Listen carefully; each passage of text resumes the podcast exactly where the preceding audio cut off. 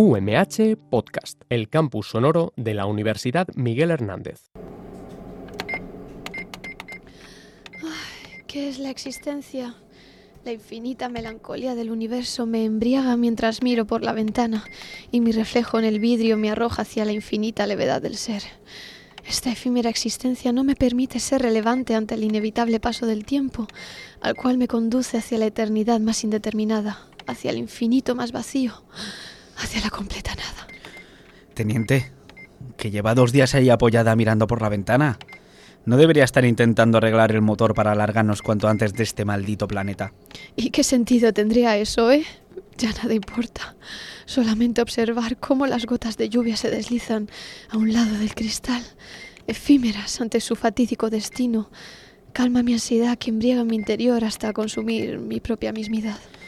Vaya fiesta lleva usted sola, ¿eh, teniente? La única fiesta que se puede celebrar es la que conmemora nuestro propio vacío interno, la que empieza cuando termina esta incertidumbre que algunos llaman vida, pero que para mí acabó en el momento en el que comprendí que ya nada más puedo esperar, que he alcanzado mi límite, que ya lo he dado todo y, y me he quedado vacía, como el universo al que no aspiro volver. Eh, Cabo Sergio. Aquí estoy, mi capitán. Para lo que desee mi capitán, a su servicio y a sus pies, mi capitán. A ver, a ver, deje de hacerme la pelota por gorgorón. No sé qué es peor, que sea servicial o que pase de mi cara. Escucha, oiga, no sabrá usted lo que le ocurre a la teniente Claudia, ¿verdad? Porque es que está un poco rarita, como si... Como si se le hubiera acabado la alegría y quisiera arrancársela a todo ser que muestre un atisbo de ganas de vivir. Pues mire, sí, eso mismo. No sabía cómo explicarlo. Verá usted, es que le ha dejado el novio y al parecer ha entrado en un bucle trascendental. Mire que les tengo dicho que son guerreros interestelares. Las relaciones amorosas están terminantemente prohibidas en los cuerpos de élite. Nunca se deben tener puntos débiles. Las relaciones nos debilitan y eso lo saben. Una exterminadora de planetas de su categoría no puede permitirse tener novio. Hombre, novio, novio, lo que se dice novio no tenía. Explíquese. Pues que estaba liada con el piloto automático de la nave, ¿sabe usted? Al parecer quiso configurarlo para que le ayudase a optimizar la vuelta a casa y el tipo fue camelándola. Que si te voy a poner un chalete en Plutón, que si nunca he experimentado unos algoritm- algoritmos tan fuertes como cuando estoy contigo, que si recalculando ruta hacia tu corazón. Claro, le pusimos la voz de Iñaki Gabilondo y a eso no hay quien se resista. Total, que al final se la pegó con una aplicación GPS y se fugó con ella. Decía que quería buscar nuevas sensaciones más allá de nuestro servidor y voló. Me deja usted sin palabras. Y sin piloto automático, jefe. ¿Y qué hacemos? Yo he intentado levantarle el ánimo y nada. Ayer hablé con ella y terminé llorando abrazado a mi almohada toda la noche mientras me preguntaba en qué he fallado para no llegar a nada en esta vida. Le toca probar a usted. Bueno, voy a ver. Teniente, ya me han contado qué le ha pasado. Una guerrera de su categoría debe anteponerse a estas adversidades y demostrar que la mayor batalla se combate en el interior de nuestros corazones. Wow, capitán, eso es muy profundo. Claro, es que aunque no lo crea, yo he tenido su edad y he aprendido de situaciones con las que está pasando. Al final, no hay nada que no arregle una buena invasión, con sus abducciones, sus exterminios, sus buenas dosis de explosiones. Ay, qué bonito. Creo, creo que tienes razón. Me he encerrado en mi propio sufrimiento y la solución no está ahí. Está en hacer sufrir a los demás. Voy a coger el sable de protones, voy a salir ahí fuera y voy a empezar a matar, destripar y exterminar humanos hasta que se rindan ante el poder destructor de la teniente Claudia. Gracias, capitán. Luego le veo. Buen exterminio. Hasta luego. Ah, Hay que ver esta juventud, qué rápido crecen. Me recuerda tanto a mí cuando solamente tenía dos millones de lustros. Ah, y en fin, a ver. Vamos a ver cómo instalar un piloto automático en el navegador de mi nave espacial. Yahoo Respuestas.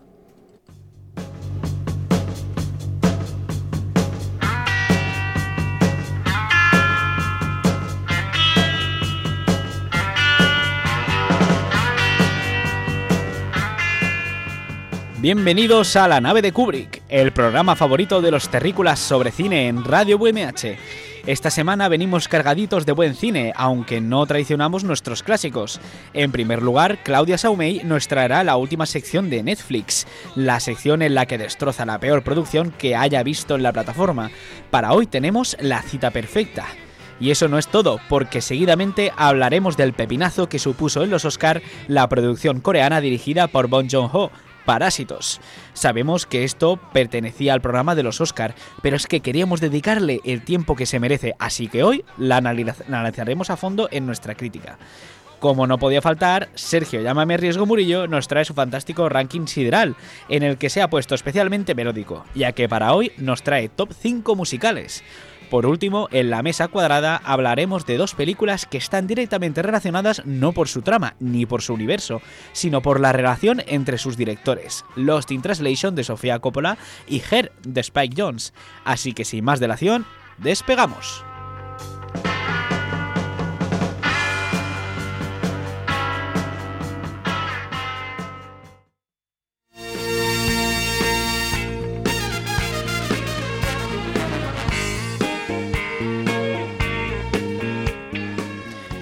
Bueno, Claudia, empezamos con Mierfelix en esta ocasión. ¿Con qué nos deleitas?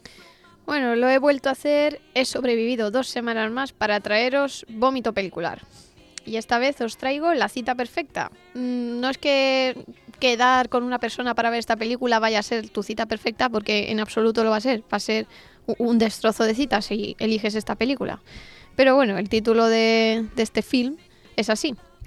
Este bodrio de Netflix fue estrenado en 2019 y ya era rancio en aquella época, es decir, hace un año. Se podría resumir en esta frase de Wikipedia. Un estudiante de secundaria crea una aplicación para ofrecer sus servicios y así ganar dinero para ir a la universidad. Cuando desarrolla sentimientos por alguien, su plan se complica. ¿Qué tipo de servicios creéis que ofrece este señorito, compañeros? Bueno, pues Bueno, Sergio, ¿tú qué crees? A ver. yo creo que llamándose cita perfecta era un, un no sé qué nombre ponerme, ponerle. No, no digo, ponerme no, no digo que yo lo haya hecho. ¿Eh, eh, mamá? No lo he hecho nunca ni lo volveré a hacer. Era un gigoló de citas, Efectivamente. pero llegaba No, no, él solo acompañaba a la gente. Ah. Acompañaba, que eran todos chicas. ¿Hasta qué base llegaba? Como dicen los americanos. Ah, pues a la primera, ¿no? A la Como primera. máximo, que es el no, beso. Nada, primera nada. base. No, no, Beso no, ni de- beso ni nada. ah, porque- Beso en el portal. No, no, no, porque ellas, las chicas que accedían a. Porque hay que decir que ningún chico le contrató. No sé, Netflix, qué nos quiere decir con esto. Pero simplemente mm, las acompañaba a los sitios que ya les decían: Pues tengo que ir al baile de fin de curso. Pues no Uh. tengo pareja, así que Pero, pero, pero, ¿cómo que al baile favor". de fin de qué edad tenía esta persona? Secundaria, secundaria. Ah, secundaria. Pero esta persona también era de secundaria. sí. Hombre, pues un poco Era, extraño, ¿no? era un alumno de secundaria que eh, quiere ir a Yale y él no, no tiene dinero el pobre para ir a Yale, entonces el dinero que se saque con estas citas de mentira. Pero, Pero Va ¿qué para ir tipo, qué de físico y rostro tiene una persona que se puede permitir realizar negocio con ello? Pues es no centineo, así que es bastante Es- guapo. no hacen Es No un nuevo, es. es un nuevo Es un- modelo de coche. Es, No hacen tineo, es un rompecorazones híbrido. de, de la época. No hacen tineo híbrido. Sí, de- Sí. del Lo siglo que- XXI. Lo que me extraña... ¿Cuánto cobra este señor? Pues la verdad Porque es que no, no me vamos a ver, Por así, cita. así, pues claro, por cita, vamos a contar. Está, es que está en el último año de secundaria él. Sí, sí. Pues que, que es que tiene un año para ahorrar, que tampoco. O sea, ¿cuántos, y para ir a Yale, ¿cuánto está cobrando Ya, este ya, señor por, por cita? No sé si lo llegan a decir en la película y si lo dicen no me acuerdo. 20 Pero- mil dólares. Pero escúchame, cita, que no todo, entiendo. todo lo que está trabajando y ganando dinero es tiempo que no invierte estudiando. Esa es otra. Al ir allí y hay que hacer exámenes. Eso también es Eh. otra. Hombre, el chaval espabilado era un rato, quiero decir. Oye, a mí, en vez de una hamburguesería, Es que yo prefiero hacer esto el también. viejo, el viejo no hace tinelo, ¿eh? Eh, Madre mía. Bueno, pero es que la trama de este, de este peliculón no acaba aquí. Nuestros protagonistas, Brooks, interpretado, como he dicho, por el rompecorazones Noah Centinelo, y Celia, interpretada por Laura Marano, se conocen a través de dicha web. ¿Sabéis quién es Laura Marano? Que vosotros sois No. mayores que yo, ¿no, verdad? oh, Porque había una... Vaya. vaya, Gracias. pequeña puñalada que he notado en mi costado izquierdo. Había una serie en Netflix, uy, en Netflix, había una serie en, en Disney Channel, perdón, que esta chica, Laura Marano, hacía de cantante con, que no me acuerdo ahora mismo de la serie tampoco, hacía de cantante con otro chico así rubio que es el que sale en, en las aventuras de Sabrina ahora mismo. Estoy no lo sé. Yo acabo de buscar no hace tineo en, en Google. ¿Se puede decir que nuestro Fran Perea? uno más uno, solo ¿cuántos por, son? solo por no las fotos. Solamente por ¿Cuántos las son uno fotos. más uno? Bueno. y estos dos chavalines... ¿A, a qué es guapo? Está Kevin? Kevin. Kevin lo acaba de buscar también. no, no, creo, que me va a dar la razón. Pero me hace gracia porque he encontrado una foto en que lleva una máscara. eh, es, es una foto con algo de UNICEF, ¿vale? Y lleva una máscara de la, el fantasma de la ópera. O sea, no hace Centineón, no solamente ahora es híbrido y contamina menos, sino que colabora con UNICEF. Y que además le es el yerno que toda suegra querría tener. y que además le da por ponerse estrellitas debajo del ojo. Es igual que estos traperos que se tatúan una lágrima, porque Sí, sí. su alma es triste. Yo es que solo he podido ver las dos primeras fotos. Su mirada me cautivaba. Bueno, ¿ya habéis dejado de burlaros? Sí. Muy bien. No, Pues no, como espera, no. decía, como decía, Laura accede a una cita con Brooks por obligación de sus padres, ya que es una adolescente alocada y fuera de lo común que no encaja en ningún lugar en su instituto. En un primer momento no congenian, pero conforme va pasando el tiempo se hacen amigos, o eso creen ellos, porque lo que realmente sienten es amor. Uh, Pero para darse cuenta de ello, ambos deben pasar por otras parejas sin éxito. Sin éxito. Los Ajá, juegos del ajá. hambre, ¿eh? Pero los juegos del amor. los juegos del hambre del amor. En fin, mm, es la típica película que sabes cómo va a acabar el fi- cómo va a acabar antes de empezar. A ver, a ver, Claudia, perdona que te Sí, sí. interrumpa. Eh, resumen. Él se dedica a ser gigoló de citas. Sí. Eh, la contrata una chica. eh, Contratan los padres de la los chica. padres de una chica porque es joven y Ah, alocada. no, perdón, perdón, perdón, perdón. Que hostia, esto es peor de lo que pensaba. Pero Lo contratan los padres. Los padres para que la lleve al Hola, baile de fin de curso. No, yo pensaba que esto era- es lo más cerca trata de blancas que ha estado Netflix Claro, nunca, claro. Pero por el amor de Dios, es gravísimo. No, porque Mira ella mi hija, qué fea es. Vamos a contratarle al chico más guapo de la secundaria. Ay, ay, ay. ¿Sabes? Por No. favor, vamos a seguir con, con el. es que no, porque esto puede terminar no, en no, una burrada muy gorda. es que ella, como os he dicho, es una es, es alocada y no encaja en ningún lugar. Entonces, como chica alocada que es, no se le interesan nada de los bailes de fin de curso. Y los padres le dicen, oye, mm, Celia, tienes que ir a estas cosas porque luego te vas a arrepentir. Y dice, bla, bla, bla, que no, Mamá, que no". soy bollera, que no te enteras de nada. no, Y pero ese entonces girito habría estado bien. se enamora de él. Porque y- luego se hacen amigos y empiezan a hablar. Ah, y él pero sigue quedando con otra gente. Pero es lo que pasa con este tipo, como en 10 racio- razo- raciones, 10 raciones para estar gordo, 10 razones para odiarte, que al final se enamora de verdad, pero como todo era una mentira, no le cree. En un principio puede. Yo pensaba que iba a pasar eso, pero que ni eso. ah, pero o sea, no, ni eso. Ni eso, ¿para Ni- qué? No es ni un 10 razones para odiarte 2, No, de verdad. patético. Si Heath Ledger levantara la cabeza. En bueno, fin. entonces, definitiva. Que es una película completamente prescindible en vuestras retinas y me alegra saber que el servicio público que, ofrezco puede salvar los viernes noche de algún alma que agotada por su terrible semana puede verse atraída por la basura que cada vez con más frecuencia nos ofrece Netflix. Dicho esto, mi puntuación para esta bazofia es, por favor, tambores. Menos uno. Uh, Vaya. Hombre, pues no está, Es- entonces no está tan Menos mal. uno no es, está muy cerca de cero. Está entretenida, ¿no? Sí, es que, o sea, tampoco, no me ha puesto de mala leche.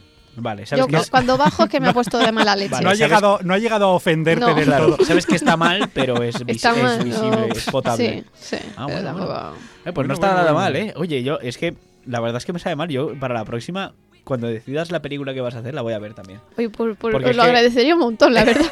Vale, vale, venga, dejarte- va. ah, es que también A me gusta este si lado me lo de... decís con un poquitito de tiempo, eh, mejor. Pero, Pero sí, sí, sí. Es que a su vez también me gusta que nos expliques tú la peli porque ahí es cuando nuestras cabezas empiezan a volar Sí. y me gusta imaginarme a los personajes como si fuera un cuento, ¿sabes? Es verdad, te, imaginas la película ya a través de la narrativa de Claudia Claro, y, claro, es, claro. y es muchísimo. También es bonito, Kevin. Claro, también es, muy bonito. es muy bonito. Este ejercicio Yo- de imaginación. Yo creo que a nuestros oyentes también les gusta. Hombre, no tienen otro, también te lo digo. Sí, sí, ma- nos mandan cartas, pero muchísimas, Claro, claro. muchísimas cartas. Yo- nuestro, Tenemos a que- nuestro activo Instagram. Yo estoy dispuesta a seguir sacrificándome por vosotros, a seguir viéndolas en solitario, pero si en algún día me queréis acompañar, encantada. Por algo, por algo es nuestra teniente. Correcto, por eso la teniente se va a llevar esta tarde unos chocobombs de extra en su ración. Es lo que quería. fíjese, o Muchas que- gracias, chicos. Pero bueno, de momento vamos a pasar que creo que Sergio está recibiendo una retransmisión del planeta madre.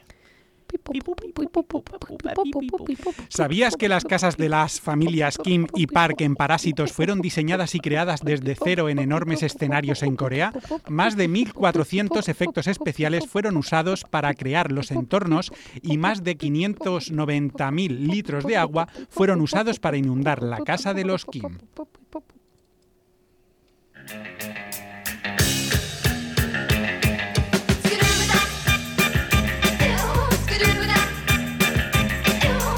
We were at a party.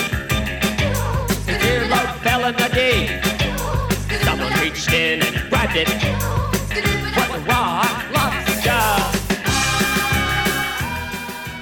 Bueno, pues vamos con nuestra crítica de la semana que ya habíamos adelantado en el sumario que iba a ser sobre Parásitos.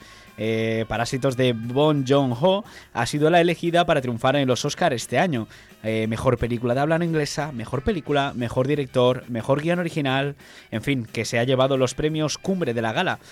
Por eso se ha puesto especialmente eh, especial este programa, ¿no? Porque de esta manera vamos a tratar la película como se merece y vamos a dedicar esta crítica a una película que tenemos pendiente porque en el anterior programa de los Oscar se nos fue un poco de las manos. Sí, se nos fue un poco el tiempo y la verdad es que esta película merece su propio espacio. Antes, antes de que digáis nada ninguno de los dos, voy a empezar ya por lo bajo y así solo esto solo puede ir para arriba Te- con algo te que se a me ha preguntar ocurrido. a ti primero, o Un sea que- segundo, es que hoy Claudia se ha ganado una bolsa de Chocobon Jong-ho.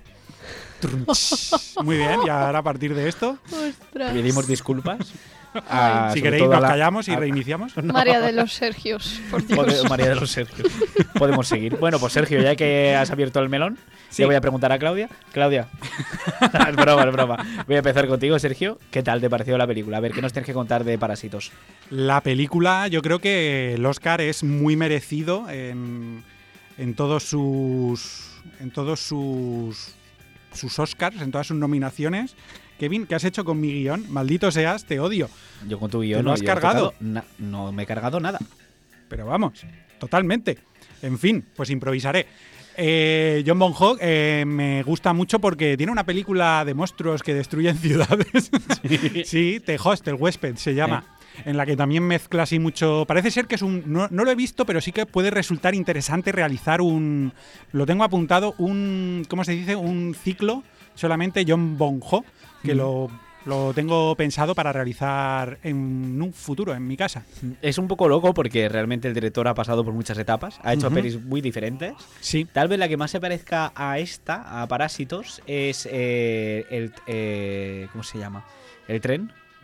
El de. ¿Cuál? Sí, esa me la con- Rompenieves. Sí. Rompenieves. Es que Es Snowpiercer. que no he visto ninguna otra de. Bueno, sí, la de Host, Mm. pero vamos, no tiene nada que ver. Es, Pues es- Rompenieves tiene una similitud que hace una película que se estrenó hace poco española que se llama The Host. No sé si. eh, no, perdón. Eh, Host es la que el, acaba el de hoyo, el hoyo, perdón. Ay, esa ¿El la van a es estrenar en? Netflix, además, el eh, este tengo, mes. tengo muchísimas ganas de verla. El hoyo, pues es Snowpiercer, es, eh, Rompenieves es parecida a esta. O sea, el hecho de esta película es un, el mundo se acaba, un tren, y en este tren eh, los vagones están organizados por estratos sociales. Entonces el último vagón, el del carbón, ¿no? El que le da el combustible a, a la, a la locomotora, es el donde está la gente más pobre, aquellos parias que O sea, se de- pudieron colar. pero hablamos de que el primer vagón es clase social baja y el último No, alta o al, al- revés? contrario. Vale. Al contrario, pero el, el canal de suministro del carbón va de atrás adelante. Es decir, por unos Vale. canales. No está allí la locomotora, por decirlo así. Y en la, en la cabeza de la locomotora está el líder, vamos a decir. Y a partir de ahí, hacia abajo, en estratos sociales, en diferencias y demás. Es muy curioso, es una, una- un experimento social bastante interesante y que además habla de la lucha social, de las diferencias entre las clases y creo que esto también va muy asociado a, a- a parásitos, aunque de una manera completamente distinta. También tiene una que parece ser que es bastante curiosa, que se llama Memories of Murder. No, no sé si te sonará, yo no, No, la he visto no y no me sé ni la sinopsis, porque una de las cosas que voy a realizar en mi futuro ciclo de John Bon Ho es que no voy a leer nada anterior de las películas, porque si hubiese, si hubi- me hubiese comido un spoiler, mira que a mí los spoilers me dan igual, pero un spoiler de Parásitos me hubiese hecho muchísimo daño. He hecho daño. Pues Me hubiese entonces hecho dañito. vamos a hacer lo siguiente. Hoy no vamos a hablar de. No vamos a hacer ningún spoiler. ¿No? Hombre, piensa que después de darle el Oscar, No. batió récord filming, batió récords y automáticamente se programó en todos los cines de Sí. España, algo que Aún así, vamos a, vamos a intentar, para darle. Para tratar bien esta película, intentar darle una crítica Vale. totalmente objetiva, una crítica canónica. se puede decir que es una película que se cuya trama central son las desigualdades entre clases sociales altas y Mm. bajas. Y Se puede no, a, a raíz de esto, eh, leyendo una entrevista que le hizo fotogramas al director, hay una, hay una respuesta que me pareció muy interesante, que dice, a primera vista, Parásitos podría leerse como una sátira social en la que la familia pobre se aprovecha de un clan adinerado, pero esa lectura es peligrosa. En realidad, los pobres de mi película son personas con talento y dignidad. Es la falta de empleo la que les empuja a aprovecharse de los ricos. Además, la familia burguesa también puede verse como un grupo de parásitos. Son incapaces de realizar las tareas más elementales y requieren de sus sirvientes para hacer cualquier cosa. A, a raíz de esto que dices tú es una de las cosas que a mí que a mí más me llamó la atención y es que, por ejemplo, eh, uno de los ejemplos de lo que tú acabas de decir es cuando el hijo falsifica, esto se puede decir porque ocurre al principio de la película, es el primer nudo, falsifica el diploma de la universidad y le dice a su madre, le dice, esto estás haciendo algo ilegal y le dice, no mamá, esto el- lo estoy haciendo para tener uno de verdad el año que viene. O sea, es en cierta forma habla de lo difícil que es conseguir algo dependiendo de dónde vengas. Y pues alguien con dinero no tendría que esforzarse en nada por pagar la matrícula de esa universidad, pero alguien sin dinero de la clase baja eh, tiene que recurrir a cualquier cosa. Al final tienes que hacer trampitas para Claro. poder- Eh, habla un poco de cómo los pobres les lleva un poco a, a autogestionarse, ¿no? Eh, a buscar trabajos mal pagados eh, y tienen ahí un- una especie de, de techo que no les deja crecer. Eh, o sea, si eres pobre, estás condenado a esto y ellos son pobres pero que pretenden sacar la cabeza Mm. de la manera que sea. Y mm, me pareció... Sí, pues a, a raíz de lo que había dicho Claudia y de la, al, al hablar de, de la picaresca, yo cuando vi la película tuve la sensación de estar viendo, de estar, mm, bueno, vamos a decirlo así, vamos, estar viendo una novela picaresca española, Sí, de la época de, de las novelas pícaras. Porque, de hecho, os voy a leer la sinopsis, o sea, la sinopsis, perdón, la definición de la picaresca española, ¿vale? Según la Real Academia Española. El protagonista es un pícaro, son las características principales, ¿vale? El protagonista es un pícaro, de muy bajo rango social o estamento y descendiente de padres sin honor, abiertamente marginales o delincuentes. Perfilándose como un antihéroe, resulta una antípoda al verdadero ideal caballeresco, que ya no existe en la sociedad contemporánea. Su aspiración es mejorar su condición social, pero para ello recurre a su astucia y a procedimientos ilegítimos como el engaño y la estafa. Vive al margen de los códigos de la honra propios de las clases altas de la sociedad de su época y su libertad es su gran bien, eh, pero también posee una frecuente mala conciencia sobre la ética y la religión. me encanta cuando te pones ¿Has visto? literario. Académico. ¿Has visto? Literario. Eh, yo en el momento que vi que esto era claramente como el Lazarillo de Tormes, como Sí. otros grandes pícoras, pícaros de, de la literatura española, me di cuenta, digo, este chaval, o sea, bueno, este chaval, la familia entera, eran eh, malea- maleantes de, de este tipo de novelas. De decir, Sí. esta gente podría, con, con, el, con las capacidades que tiene, que son gente inteligente, que, que podría sacarse las castañas del fuego a lo mejor Sí, de otra que manera. que si tampoco se tienen miedo de, de- de- Iba a decir, tampoco tienen miedo de esforzarse, porque realmente. Sí, pero cuando les interesa y para que los interesa. Entonces, claro, es, Sí, es- vale. es el- es como. Se esfuerzan a la hora de ser astutos y, y llevar a cabo un plan, porque si te fijas en la película siempre hablan del qué plan tenemos. Y cuando Sí. algo sale regular, qué plan tenemos ahora. hmm, es verdad. Y cuando se tuerce todo, sin, sin entrar en spoiler, es cuando dicen, no, no tenemos plan. No tenemos plan. Claro, A la porque cárcel. eso que tú dices de no entrar en spoiler es que realmente la película eh, comienza, y eso ya se ha dicho, comienza siendo una comedia y te va llevando, te va llevando, te envuelve y de repente comienza a mezclar géneros de una manera, te pueden chirriar más o menos, pero yo creo que está muy bien llevado y termina convirtiéndose aquello en una ópera. Habéis visto el póster, ¿no? De póster He publicitario visto que varios.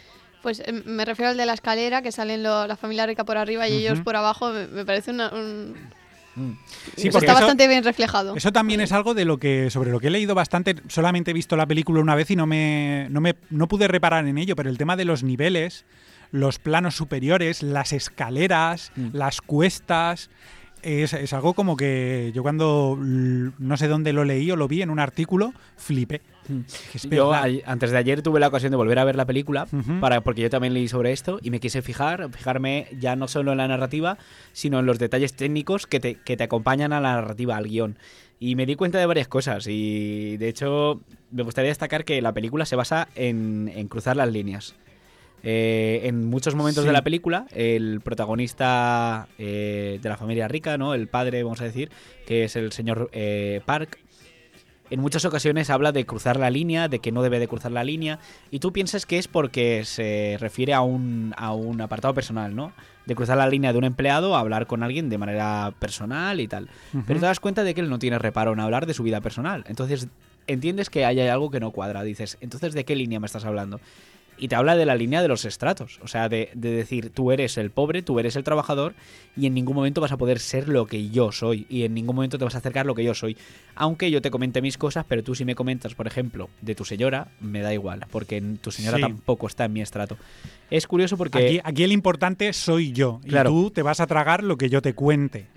las líneas que, que los personajes crean entre ellos, marcando a la sociedad a la que pertenecen, no solo son li- líneas físicas que, que el director además ha colocado en, en la película de una manera enormérrima. Eh, hay muchos planos que circuló, por ejemplo, también un vídeo en las redes que eh, mirabas las líneas físicas Sí. en las cuales se dividía a, la- a los protagonistas en la escena, en, el, en el plano, para marcar esa división. En ningún momento está, ningún momento aparecen juntos, en ninguno. Eh, juntos me refiero muy cerca. Sí, sí. ¿vale? Siempre hay una línea, o bien imaginaria, eh, hecha con el eje de algún O vienen elemento con como el el pla- con un pla- segundo plano, primer plano, altura, justo. mm, la Y línea de un cristal, de La un... Exacto. Es increíble. Eso es un nivel técnico para la Sí. narrativa muy vasto. Eso no lo hace ningún. O sea, mucha gente que decía, "Ah, es que es lo típico película coreana, y te equivocas muy fuerte. O sea, no es la típica película asiática friki de la que hablamos de bichos, de monstruos y tal. Este señor sabe muy bien lo que hace y lo ha escrito. O sea, recordamos que es escrita y dirigida. Eh, aunque co-guionizada también, o sea, no la, el Sí. guion no es completamente suyo, pero para la fotografía, eh, Bon Joon-ho estuvo hablando con el director de fotografía durante dos semanas para que tuviera claro que, bueno, que la casa, que además, como bien hemos recibido del planeta madre antes, la casa eh, fue creada explícitamente para la película. O sea, fue construida explícitamente para la película. Entonces, ¿qué pasa? Que aquí el señor tenía muy claro lo que quería. El plano, se sentó con el arquitecto y dijo, yo quiero esto y quiero que me dejes espacio para poder grabar en estos, en estos puntos. Lo quería todo muy claro. ¿Para qué? Para poder jugar con esas líneas. Y todo el rato está marcando esas líneas.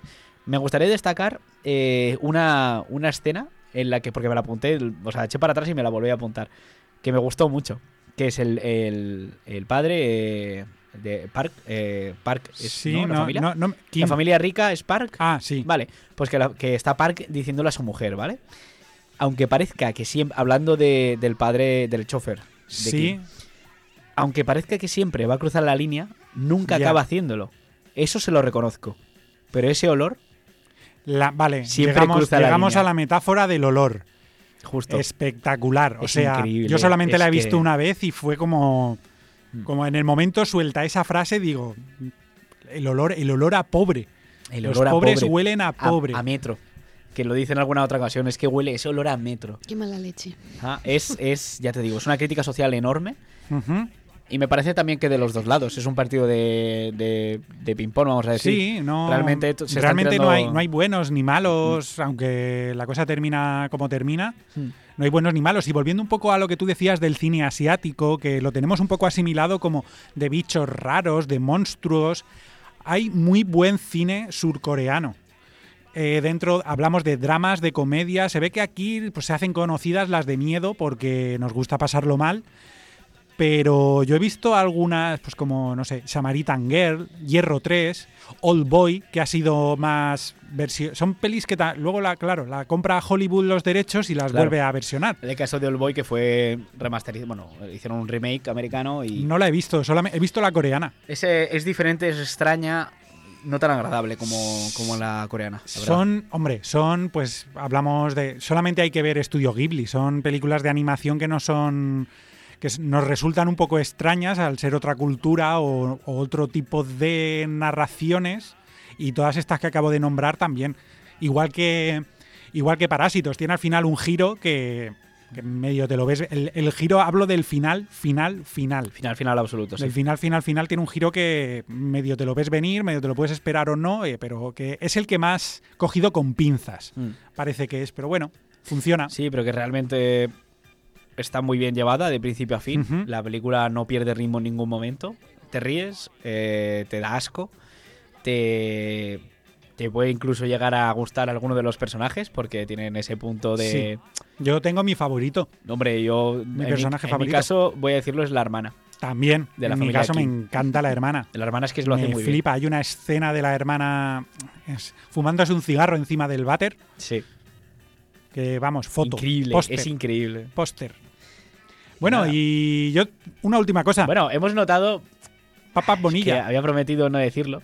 Ah, vale, vale, vale, tíralo, tíralo por ahí. tíralo papas por ahí. Bonilla. Tira primero por Ahí. Claudia me mira. ¿Qué? Claudia, las papas Bonilla. ¿No te suenan de nada? Sí. Ah, sí, claro. Sí. Bueno, pues mira, te lo comento. Son unas patatas que fritas que se fabrican en una churrería en Galicia y han aumentado sus ventas porque salen en la película.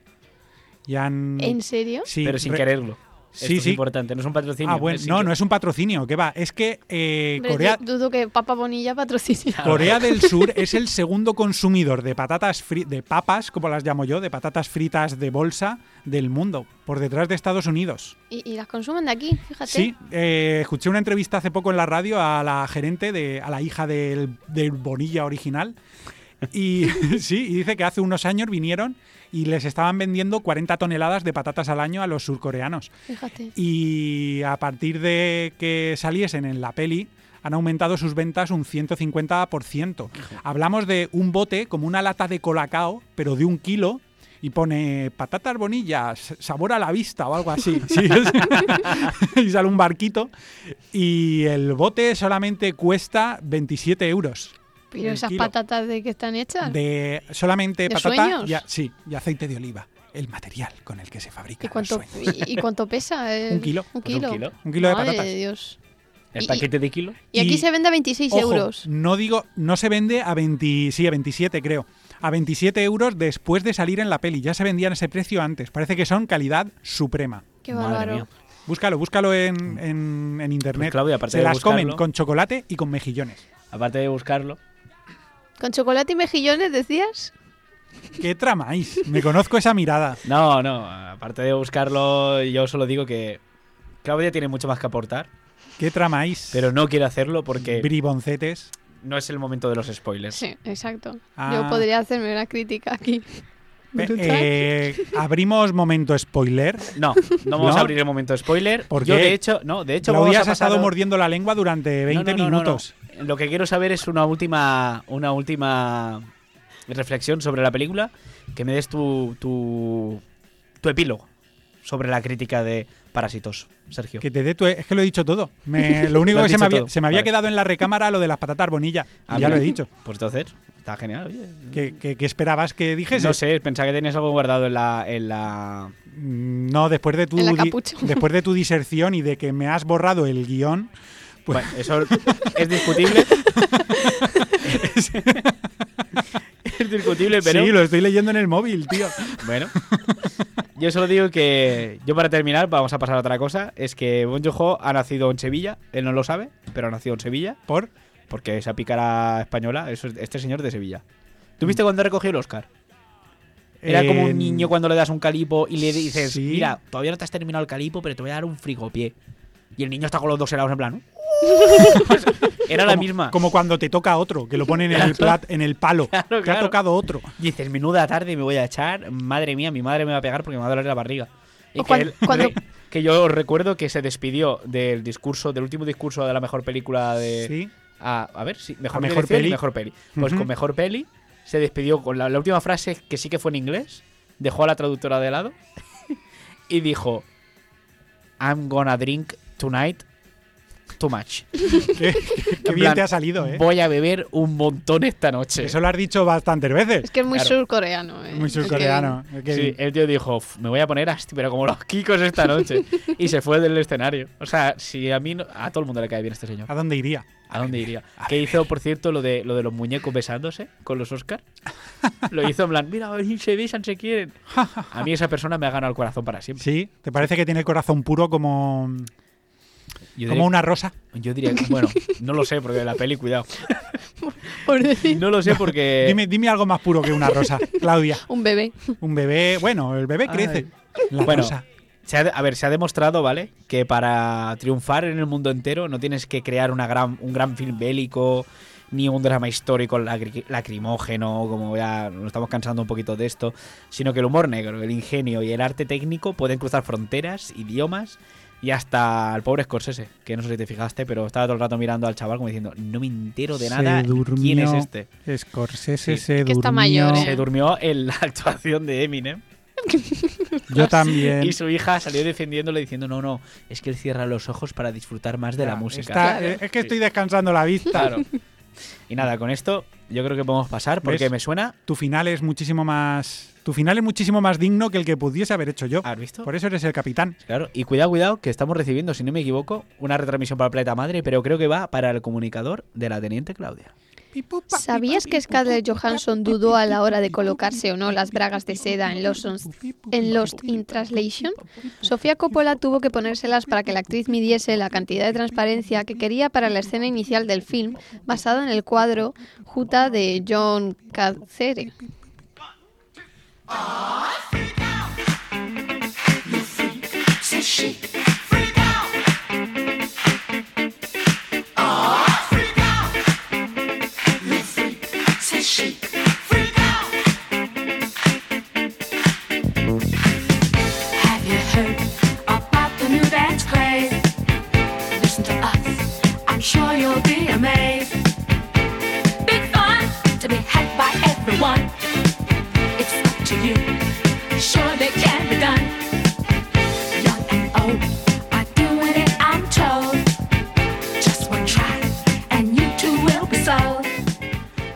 Pues aquí estamos con el ranking de mi querido Cabo, porque recordamos que fue degradado por él mismo, por alguna razón. Soy el guionista de este programa y me degrado cuando quiero. Por lo que eh, Sergio nos trae su ranking sideral, eso sí, siempre Sí, lo hace, traigo- siempre lo hace con ganas y nos trae, ¿qué nos traes hoy? Traigo un género que sé que a ti y a mí nos encanta, sí, por eso lo he elegido. Te iba a proponer hacer un programa solamente de este género y mm, lo haremos, créeme. Y Lo será precioso, Porque olerá, increíble. olerá hasta, hasta en eh, hasta en Altavix, olerá. Muy bien, pues traigo musicales, género, como he dicho, que varios de los que estamos aquí odiamos y aunque puede que tenga sus cosas buenas. Estos son, eh, este ranking de musicales son los que yo he podido llegar a soportar a lo largo de mi existencia. ¿Vale? Aquí está Claudia ya haciendo las... ¿Cómo, cómo se llama eso? El Eh, Chasquido. el chasquido de Website Story. Yo, mira, si la, quieres, la yo ba- te- la Yo pelea de tengo un tío bandas en más- América. la pelea de bandas más, más soft de la historia. Yo te hago manos de jazz se, de fondo. se si atacan, se atacan haciendo cosquillas. Bueno, todo esto a qué viene? Todo esto a qué viene? Viene, por por Cats. Cats. Cats. Cats. La mejor definición de cats. Sí, efectivamente. Querido. Todo esto viene por Cats porque os quiero aquí ahora mismo en antena eh, proponeros que cuando esa película llegue a nuestras manos, quedar los tres Sí, por favor. y verla. Vale. Ir a mi casa, abrir unos, cuantro- unos cuantos refrescos, ganchitos, cervezas, lo que sea. Y verla y grabar reacciones en, en- en el momento. Y esto lo podremos subir a nuestro maravilloso canal de YouTube. Sí, incluso, incluso a mí me salváis una sección, también os lo digo. Yo, Yo lo si los oyentes se quieren reír, también mm, recomiendo un vídeo reacción que es el del eulogio que hizo por esta película, ¿Sí? que me, me partí la caja. No, yo no he querido ver nada de esta peli más allá del Jo. tráiler porque todo el mundo he, he leído críticas, pero es que dicen que es un maldito, o sea, se ha O sea, estrellado en taquilla. pues cuando, peli. cuando la veamos y hagamos nuestra reacción, ponemos la reacción de, de Vale, este muy señor. bien. porque... Pues entonces estáis de acuerdo para Sí, sí, sí, Muy bien, aquí lo dejamos. Iremos a ver Cats. Y ahora con el número 5. Sonrisas y lágrimas y Wet Side Story, las dos juntas en un top ahí compartiendo lo más bajo del ranking. Compartiendo la basura que, perdón. La sí, efectivamente. La, la- la buena posición que se merece. Efectivamente. Creo que las he elegido porque de pequeño se incrustaron en mi hipotálamo debido a las constantes repeticiones en televisión, normalmente los sábados por la tarde, y porque además, no sé por qué, eran las típicas pelis que ponían en el colegio cuando algún profe no venía porque se ponía mal o lo que fuese. Ni siquiera sé si me gustaban. están. En el ranking, como ya he dicho, por repetición. Según la crítica, son lo mejor de lo mejor, incluso tienen varios Oscars, pero yo creo que soy incapaz de volver a verlas porque estoy lleno. Como Obelix cuando se cayó en la marmita cuando era peque y no podía tomar poción porque vete tú a saber, pues yo lo mismo. Si veo un solo fotograma de estas pelis me pasa como cuando la ensalada lleva demasiada cebolla y te pasas la tarde rememorándola, ¿sabéis? Vosotros que vais a saber si no probáis la verdura ni aunque os la regalen. Hombre, eso, de, Eso ¿de no tiene tú? razón. Gratuito. Eso es gratis Es que, total. es que vamos a ver, Sergio. Es que no, es que estamos Uh, os aquí en antena. os habéis- os- Estamos aquí en antena y estamos faltando. Os Hombre, haría yo- una foto ahora mismo de que, que mirada de... de, de- Hombre, una mirada a través del cristal. Os que ahorro. Mira, Sergio, que no, la que no me gusten los garbanzos ni las lentejas no significa que no me guste la cebolla y mí- demás verduras. A mí me gusta todo. ¿Te gusta la horchata? Hombre, por supuesto. Ah. A mí también. ¿Qué pasa? ¿Qué pasa? Sí, era... ¿Qué te pasa una- eso es- yo eh, mucho he tardado en preguntaros esto. Yo cuando conozco a alguien y entablo una relación con alguien, le- enseguida le pregunto si le gusta la horchata o no. Sí, Mojadica si con no- sus si correspondientes. mojadica la horchata, tú mojas la horchata en los... moja la horchata. Yo mojo la horchata en los fartos. o sea, deja los fartos en la mesa y hace con un litro de chufi y lo echa por encima. Bueno, algo que decir a estas dos películas, Sonrisas y Lágrimas, West Side No, Story, como ya hemos eh, dicho, me la, parecen una castaña las dos. ambas. Sí. Yo tengo que decir que me gusta mucho la versión que hacen los Simpson en un capítulo con sonrisas y lágrimas con Lisa y los hijos de Cletus. No me viene ahora mismo a la memoria. ¿Son Re- capítulos nuevos? No, no, para nada. Es cuando viejos, Lisa los, los escolariza, los hijos de Cletus.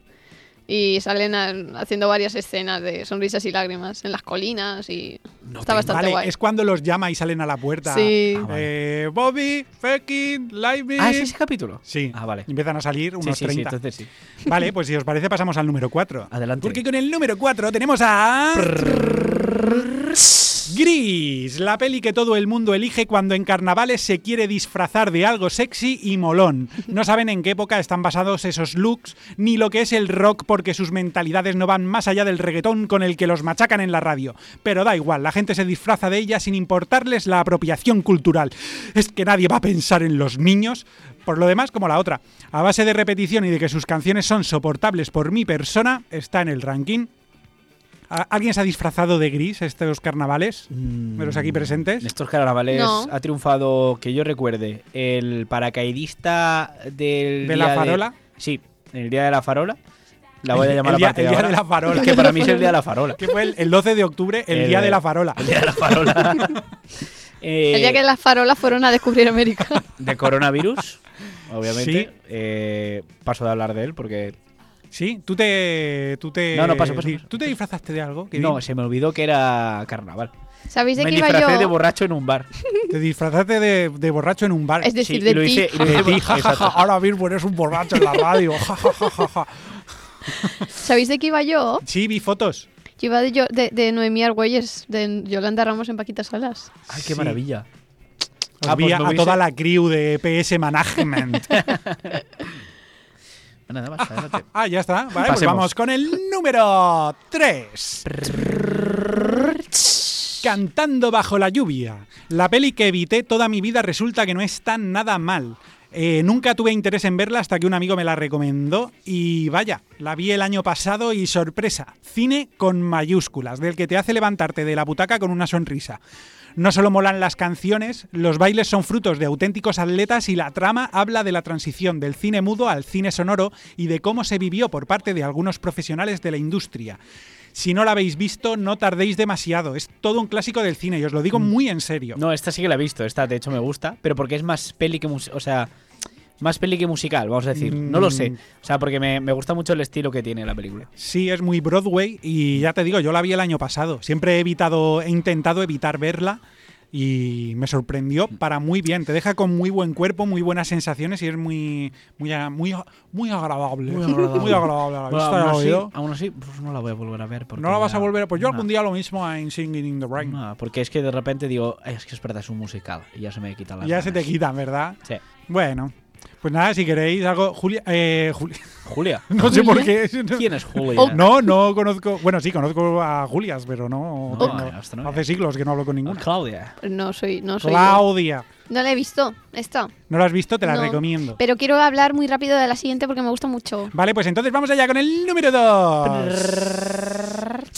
La La La, la peli que odio que me guste. Una vez escucho su canción principal no puedo evitar ir silbándola durante todo el día.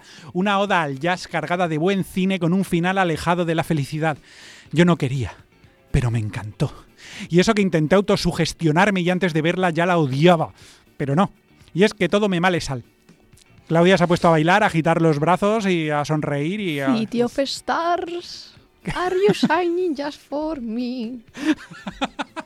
Me encanta. me Kevin, encanta. Kevin, Kevin, ¿qué tiene te ahora pasa? mismo la cara del gato del meme. Kevin, ¿por qué, por qué pones boca de ratolín? Odio esta película con toda mi alma, Mica. con todo mi ser. Mi- No me gustó. Yo quería odiarla, pero Claudia, Claudia lo tira todo, se enfada, se levanta, gira por el estudio. Yo lo tengo que Claudia, decir. siéntate, es por una favor. película que no me gusta, no me va a gustar nunca. Porque no puedo parar de pensar que es un croma gigante. No puedo. La escena de los coches me pone negrísimo. La primera. O Es sea, que tú na- nada más empezar La La Land ya estás Ya estaba negro. Ya estaba negro. Digo, ¿por qué la gente es Esa, feliz esa- en esa un es la atasco, canción que no loco? puedo yo dejar de O sea, silbar. una- un atasco de dos kilómetros y la gente es feliz, se sube al capo. Es que no te lo crees ni tú. El señor, de- el señor que está llevando los porcinos muertos ahí detrás. ¿Tú crees que el señor va a decir, me voy a subir al capó a bailar? Pero es Hollywood. En Hollywood no hay camiones con porcinos muertos. Todo es gente, todo es gente que lleva al maletero cargado de sueños, Kevin. Nunca más. ¿No? ¿Cuántas veces la has visto? Te voy a bajar el micro, tío. Me callo, me callo ya. Eh, ¿Cuántas veces la has Una visto? vez, una vez. No hace Una vez. ¿Y tú, Claudia? Bueno, Una vez y la tuve que ver do- en dos partes. Y me obligaron. Sí, y en dos partes. Yo quiero O sea, destacar una escena, que es la que más me gustó de toda la serie, la, uy, la serie, de toda la película. y es cuando eh, al final, la escena final, que sale ella y su marido, que van a ver a- al- al club de jazz, y están así sentados. Están sentados sin tocarse, con la copita. Ajá. Y luego pasa todo el, el, fla- el flashback, no, mm, porque fla- flashback es, que ha pasado. durante una actuación. La actuación final cuando él está tocando el piano, el prota, Ah, vale. Ryan Gosling. Y eh, la chica y el chico y el marido están así, así tocándose, tomándose la copita y no se tocan, no se tocan, no hay amor. Y luego, cuando ella se imagina cómo habría sido esa escena, pero con su marido, con- o sea, con su amor de su vida, que es Ryan Gosling, ellos estaban así, así súper abrazados. Y esa escena, para mí, define lo que es el amor, lo que es estar con el amor de tu vida. Con mm, lo que define no. mm, eh, por, por favor. Kevin. Kevin se ha hecho el harakiri durante siete veces ya. Horrible, es que es Claudia. Ay, pues para a mí me parece más súper pura. Me duele más todavía. Bonita, mm, fresca. Que, es que te Ay, alegra, te fresca. A mí, alegra. a mí me gustó que habla Mm. del jazz, que es un género que, que pasa, ¿ves? Hay una frase de la peli que es el jazz no hay que oírlo, el jazz hay que verlo. Y eso es verdad, Ajá. porque yo me pongo un disco de Chet Baker o, o de alguno de estos y no lo soporto, pero en cambio me pongo un vídeo y digo, Dios, ¿cómo toca, cómo toca la trompeta, tío? Flipa. Es En que fin. encima a mí me gustaba mucho el director. Vino de hacer Whiplash, que es, podría ser mi top 3 de películas favoritas. Y después viene con esto. Bueno, Kevin, estás levantando esto. Venga, vamos a pasar al número uno, que tengo que terminar Venga. con el número uno. Her, Pelo. Una película antibelicista que contiene grandes canciones de los 60, la época hippie por antonomasia. Mucho LSD, amor libre y, por supuesto, pelo. No importa dónde, en la cabeza, la cara o cualquier lugar del cuerpo. Pelo como mecanismo de rebeldía ante un sistema que nos quiera a todos rasurados, pulcros y sometidos. Pelo que se enreda o que vuela libre al viento ante la represión social de esas personas que, como la gomina, quieren que cada pelo esté bien ordenado y en su sitio. No ofenda la vista y no dé qué hacer. Malditos reaccionarios. Perdón, que me he venido arriba. Yo es que un poco voy, ¿eh? La peli es quizá un poco larga, pero canciones como I Got Life de Nina Simone, el Aquarius de la quinta dimensión, Five Dimension o el Good Morning Suns- Starshine de Oliver harán ampliar vuestros horizontes y entonces todo valdrá la pena. No he visto esta no película. la habéis visto. Yo tampoco. Os la recomiendo. Entonces podemos poner eh, La La Land la primera y ya está. Ah, está bien jugado, es una buena. una no, buena tenéis que ver Her y hasta aquí mi ranking. Bueno, bueno, Gra- bueno. Gracias bueno. por dejar mi ranking en el guion, capitán. De nada, máquina. Perdón. no, no he podido evitar notar ese A tonillo ver, de... a ver, que me está Uy, uy, uy, llegando, está- sí, me está sí. llegando, Uy, me está llega llegando una algo, transmisión de A ver, la, de la nave madre. ¿Sabías que Spike Jones puso voz al niño alienígena de Her? De hecho, le gustó tanto su rol que en ocasiones le hablaba a su editor y a su productor con la misma voz que al alien.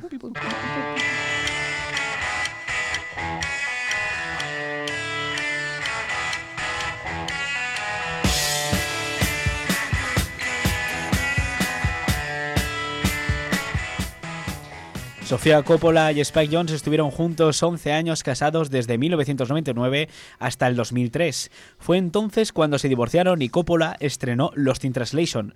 Pasarían 10 años hasta que Jones estrenó Her.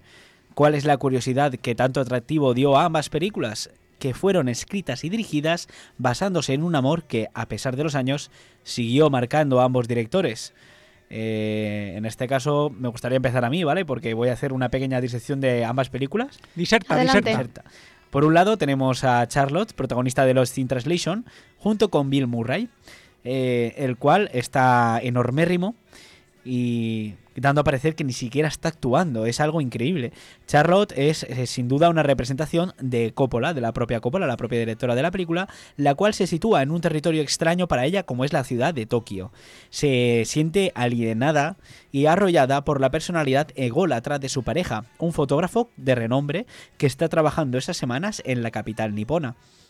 Pero por otro lado, tenemos al alter ego, que podríamos decir en la película de Her, que sería Theodore, que está en trámites de divorciarse, de su mujer, la cual le dejó por no saber nunca eh, lo que por lo que estaba pasando ni lo que estaba pensando y porque simplemente dejó de ser la persona de la que se había enamorado. Sin embargo, por su parte, Theodore sigue amándola y la idea de dejar pasar una parte tan importante de su vida hace que caiga en una relación con Samantha, una inteligencia artificial. ¿Qué tienen en común estas dos relaciones? Que son iguales igual de reales. Eh, ni la de Charlotte con Bob, el personaje que interpreta Bill Murray, ni la de Theodore con Samantha, son relaciones con una perspectiva realista. Son relaciones que les hacen buscar quiénes son, dónde pertenecen y qué hacer con el amor después de romperlo. Ese susurro al final de Lost in Translation es sin duda una declaración a Jones, una despedida por parte de Sofía Coppola. ¿Qué os pareció la película, ¿qué las dos películas? ¿Qué decir ¿Vosotros después de esto? ¿Has visto? Es eh, más que nada para poder encontrar esta relación que muchos oyentes no conocerán entre estas películas que, bueno, como Sí. hemos dicho, eran pareja, eh, ambos directores, eh, pero al romper decidieron crear estas dos películas y... Bueno, una un poco más temprana que la otra. Sí, eh, la de Sofía Coppola fue prácticamente inmediata, en 2003. Ella ya estaba empezando a producir una película, pero cambió completamente el guion y cambió toda la línea de la película para escribir pues aquello... eh, porque ambas son dirigidas y escritas por eh, ese mismo director, porque sin duda son las más personales que van a tener en su carrera, sin duda. Los planos. Los planos de ambas películas parece que estén conectados cuando están en las habitaciones, en los edificios altísimos, en los rascacielos que están mirando por la ventana. Parece que se estén mirando el uno al otro. Es, es espectacular. Y, y el Her es. Para mí es una, es una película de liberación. Es liberarse. Igual ha tardado tanto tiempo en hacerla por ello, porque es el tiempo que. Esto ya son suposiciones mías, pero igual es el tiempo que ha tardado él en, en superar esa relación. Y, y la, la carta para mí final de, de la película que Theodore le escribe a Catherine Mm. es, es que es súper bonita. ¿Me dejáis leerla, por favor? Sí. La tengo aquí. Sí, adelante. entera. Querida Catherine, he estado sentado aquí esperando en todas las cosas por las que me quiero con las que quiero disculparme, todo el dolor que nos causamos mutuamente, de todo lo que te culpé, todo lo que necesitaba que fueras o dijeras, lamento eso. Siempre te amaré porque crecimos juntos y me ayudaste a ser quien soy. Solo quería que supieras que siempre habrá una parte de ti dentro de mí y estoy agradecido por eso. Solo quiero que sepas que en quien sea que te conviertas y donde sea que te encuentres en este mundo te envío mi amor. Eres mi amiga hasta el final. Con amor, Theodore. Es que es, es una declaración de amor preciosa. Es una declaración de amor y lo más bonito es que es una declaración del amor una vez ya no están juntos. De hecho, estuve porque al estar planteándonos el programa, estar documentándome, leyendo sobre este tema, eh, caí en un libro eh, que bueno que tengo desde hace tiempo, ¿no? Es eh, El amor después del amor de Laura Ferrero y Marc Payares, en el cual hablan de, de varias relaciones amorosas eh, que no al final no cuajaron, ¿no?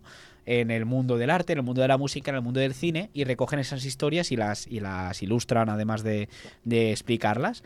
Y esta es una de esas historias que está, que está en el libro y que habla de, pues eso, ¿no? De ese amor que sentimos hacia una persona de la cual estuvimos enamorada, pero que ese es un amor diferente, ¿no? Es un amor distinto. Es respeto, es cariño, no Mm. sé. Y de hecho estuve, eh, me dio la curiosidad y pregunté a mucha gente cercana sobre esto mismo, de si se habían enamorado, si en este caso, eh, una vez ya no están con esta pareja, siguen sintiendo lo mismo, o sea, si, si ese sentimiento de amor, aunque no sea el mismo, sigue existiendo, y le- la mayoría caímos en que sí, en que todos tenemos a esa persona a la cual queremos y que la tenemos siempre pendiente. ¿No? En tu caso, Sergio, o sea, tú has visto ambas películas, pero en tu caso lo ves desde una perspectiva un poco más distante, ¿no? O sea, para ti no son tan... O, o- o igual me equivoco, ¿qué te parecieron las dos películas, esta relación entre ambas? La relación entre ambas, la de. Hombre, yo vi los Teen Translation en su día. Al principio me gustó. Luego la volví a ver. mm, Dije, ¿qué es esto? Y ahora la vi ayer y me gustó. Me volvió a gustar, eso sobre todo, pero ya a lo mejor por otra vista, con, con otra perspectiva. Creo que es una película que te afecta dependiendo del estado en el que te puedas encontrar tú. Es, es, es lo que la hace, al, al fin y al cabo, es, es una obra de arte. Que tú la puedes ver, dependiendo de tu estado emocional, te puede afectar de una manera. Ambas películas son muy melancólicas. Y ahora la he visto desde un punto de vista un poquito más, más distante.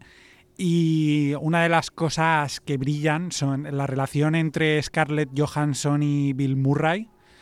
Eh, es espectacular. Hay una química Increíble. alucinante. Ujú. De hecho, en esta película ella tenía 17 años. Sí, ayer lo comenté. Digo, ¿pero qué, qué edad tenía Scarlett Johansson en 17 esta añitos, peli? 17 Sí. añitos. Y bueno, Bill Murray ya en sus 40.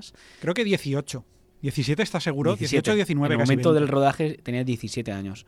Y fue interesante porque el beso del final de la película en la plaza eh, fue improvisado.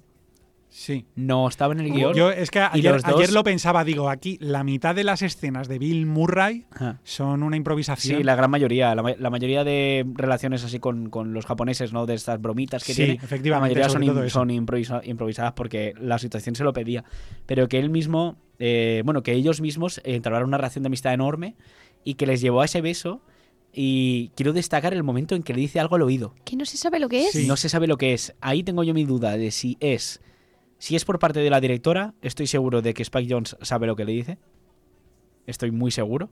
Y si no fue por parte de la directora, que fue por parte de Bill Murray también como una improvisación, me gustaría eh, de veras saber qué es lo que le dijo Bill Murray a Scarlett Johansson y que él nunca, por muchas entrevistas que le han comentado, nunca las ha soltado. A mí me parecería demasiado brillante que fuese una, una improvisación. ¿eh? No sé, tiene mucho Mm. contenido ese silencio. Bueno, e- ese susurro. Pues nada, yo solo quiero destacar que ambas películas son una obra de arte, prácticamente un cuadro, y como decía Sergio, podrías estar viendo esa película y sentir una cosa completamente distinta. Eh, antes de despedirnos, quiero que escuchéis esta canción de Moon Song de Her, interpretada por Scarlett Johansson.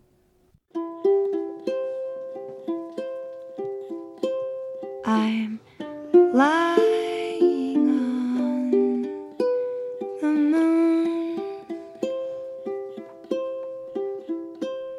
my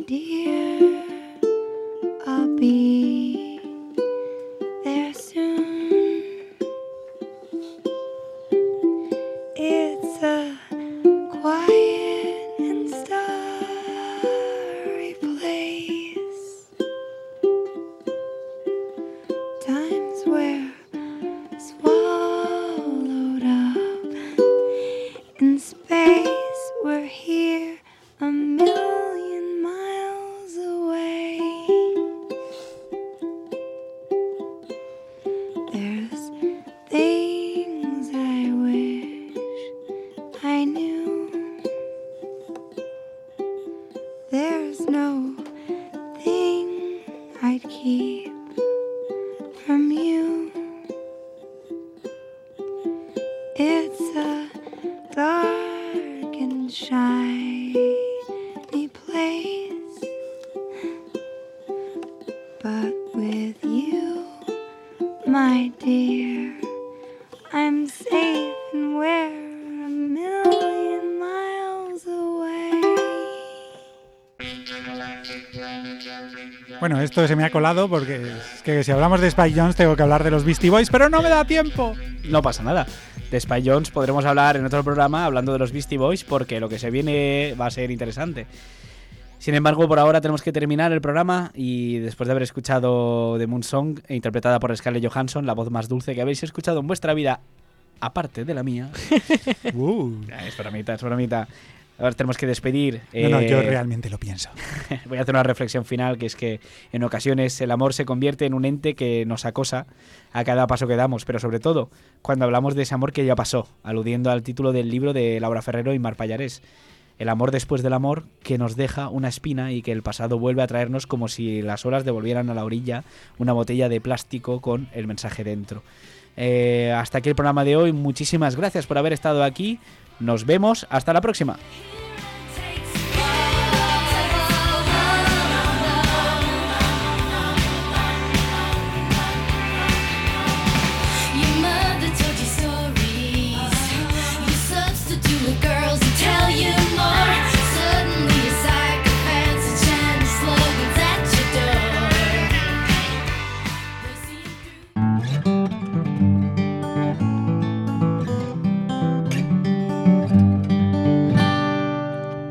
UMH Podcast, el campus sonoro de la Universidad Miguel Hernández.